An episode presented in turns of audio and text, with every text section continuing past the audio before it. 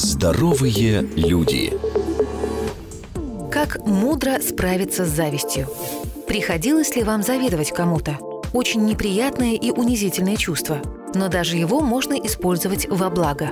Почувствовали зависть? Отлично. Сосредоточьтесь на этом чувстве. Сильное чувство – это всегда дополнительная энергия. Попробуйте, как в айкидо, присоединиться к этой силе и последовать за ней. Осознайте, чему именно вы завидуете, чего именно хотите.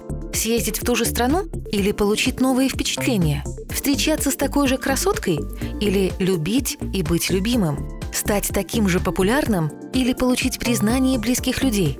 Ваша зависть подскажет, чего именно вам не хватает. Мы ведь мечтаем не о вещах, а о чувствах, которые они нам могут принести. Зависть часто возникает, когда вы сбились с курса, и внутренний голос орет «Эй, вернись, я хочу туда, куда ведет тебя сердце». И когда вы поняли, чего именно вам хочется или чего вам не хватает, подумайте, что вы можете сделать прямо сейчас для себя, для своей мечты, для любимого человека.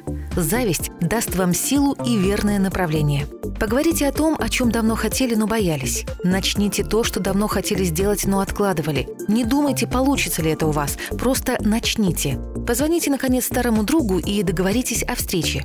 Пока зависть свежа, она отлично помогает действовать. Не думайте о том, как получится. Делайте. Когда завершите, не забудьте поблагодарить себя за то, что смогли и сделали это. И поблагодарить того, кому позавидовали, ведь он помог вам. Здоровые люди. С Мартой Мальфар. Ежедневно на радио «Вести».